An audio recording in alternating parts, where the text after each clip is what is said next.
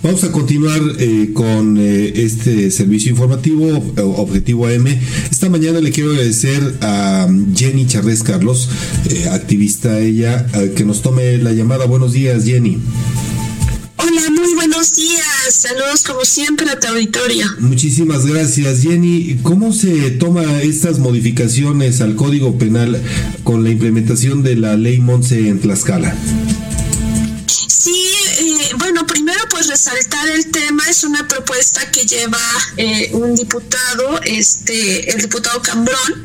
que bueno, pues lleva esta situación que tiene que ver con el tema de los feminicidios. Ah, hay muchas cosas que de repente hay detrás de estas, eh, de estas excesivas y sobre todo que han incrementado en el estado de Tlaxcala. Es la situación que tiene que ver sobre todo con la participación o coparticipación de eh, encubridores que en su mayoría son personas que tienen una calidad pues de una, em, se puede decir que es papá, mamá, puede ser esposa,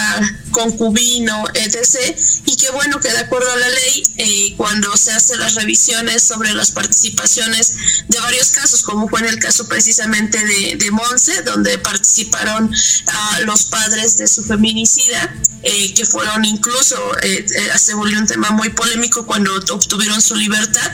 Y bueno, derivado de eso empiezan modificaciones a nivel, pues, propuestas en cada congreso del Estado. Este, y bueno, en este caso, pues ya llegó a Tlaxcala, donde se busca, pues, sobre todo hacer una reforma en el artículo 233, en donde esta figura de extentar de las penas a los encubridores, únicamente en este caso, eh, cuando se trate de feminicidio, no serán, eh, no será considerado ese párrafo. Es decir, que sí tendrán que ser eh, este, impuestas las penas a los encubridores que hayan participado o coparticipado en un delito como feminicidio. Jenny, ¿estas, estas medidas abonan a combatir las agresiones contra mujeres en la entidad?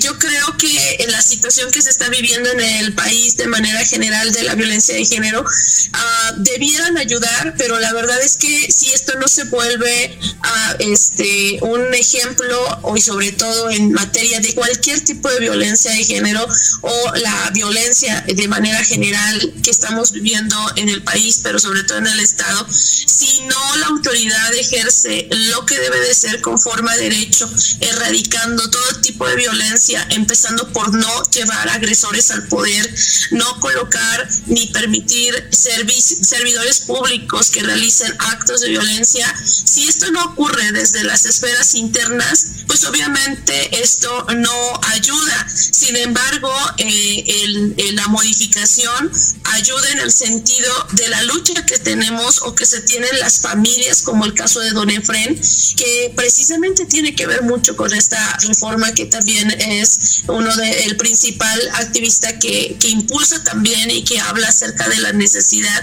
de que Ley Monse entrara a Tlaxcala. Entonces, pero eh, lejos de la modificación es su aplicabilidad y que sin de quién sea, esto realmente se vuelva no solo ley, sino aplicable. Si esto no se hace desde, insisto, desde las esferas que les toca la obligación como la autoridad, ahí es a donde nos encontramos con el verdadero problema. Desde el punto de vista de, obviamente, las organizaciones y los activistas, ¿cuál cree que sea el impacto real en la justicia para las víctimas y las familias esta modificación?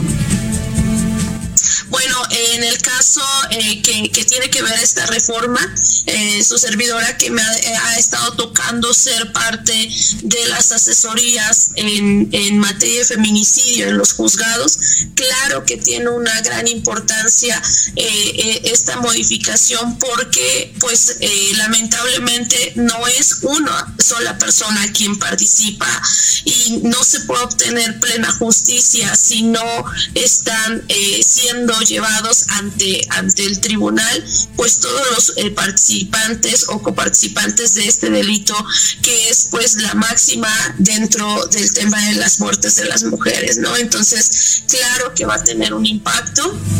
a lo mejor insisto no a los a los casos que apenas están este o que ya sucedieron sino